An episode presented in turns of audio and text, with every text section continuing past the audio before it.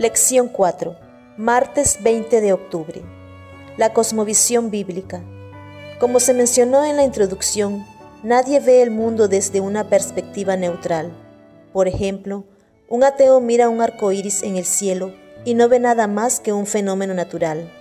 No tiene otro significado que el que los seres humanos deciden darle. Al contrario, alguien que lo mira desde una cosmovisión bíblica ve no solo el fenómeno natural, el agua y la luz que interactúan, sino también una reafirmación de la promesa de Dios de no volver a destruir el mundo por medio de agua. Génesis capítulo 9 versículos 13 al 16. Cuán grandes fueron la condescendencia y la compasión que Dios manifestó hacia sus criaturas descarriadas al colocar el bello arco iris en las nubes como señal de su pacto con el hombre. Era el propósito de Dios que cuando los niños de las generaciones futuras preguntasen por el significado del glorioso arco que se extiende por el cielo, sus padres les repitiesen la historia del diluvio y les explicasen que el Altísimo había combado el arco y lo había colocado en las nubes para asegurarles que las aguas no volverían jamás a inundar la tierra. Patriarcas y Profetas, página 97. Para los adventistas del séptimo día, la Biblia continúa siendo el texto fundamental de nuestra fe. Enseña la cosmovisión, el filtro mediante el que debemos ver e interpretar el mundo, que puede ser un lugar muy desalentador y complicado. Las escrituras crean el esquema que nos ayudará a comprender mejor la realidad en la que nos encontramos, de la que somos parte y que a menudo nos confunde. ¿Qué verdades se encuentran en los siguientes textos que nos pueden ayudar a comprender mejor la realidad que nos toca vivir? Efesios capítulo 6, versículo 12.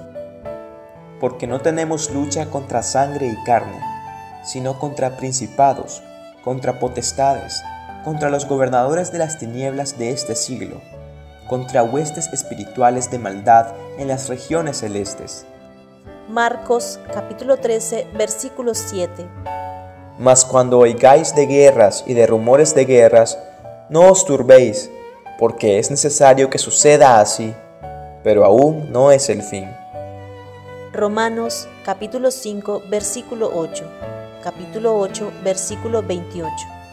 Mas Dios muestra su amor para con nosotros, en que siendo aún pecadores, Cristo murió por nosotros y sabemos que a los que aman a Dios, todas las cosas les ayudan a bien. Esto es, a los que conforme a su propósito son llamados.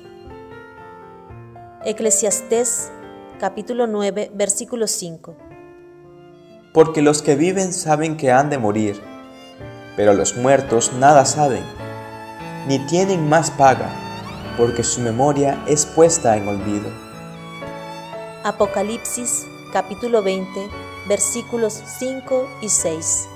Pero los otros muertos no volvieron a vivir hasta que se cumplieron mil años. Esta es la primera resurrección. Bienaventurado y santo el que tiene parte en la primera resurrección. La segunda muerte no tiene potestad sobre estos, sino que serán sacerdotes de Dios y de Cristo, y reinarán con él mil años. Como adventistas del séptimo día, debemos ceñirnos firmemente a las enseñanzas de la Biblia, ya que esta es la verdad revelada de Dios para la humanidad, que nos explica muchas cosas sobre el mundo que de otro modo no sabríamos ni entenderíamos. Por lo tanto, la educación cristiana debe estar arraigada y cimentada en la palabra de Dios y debemos rechazar cualquier enseñanza contraria a ella. Preguntas. ¿Qué otras enseñanzas de la Biblia contradicen las creencias que la gente tiene? ¿Qué debería enseñarnos esta diferencia acerca de la importancia de atenernos fielmente a la palabra de Dios?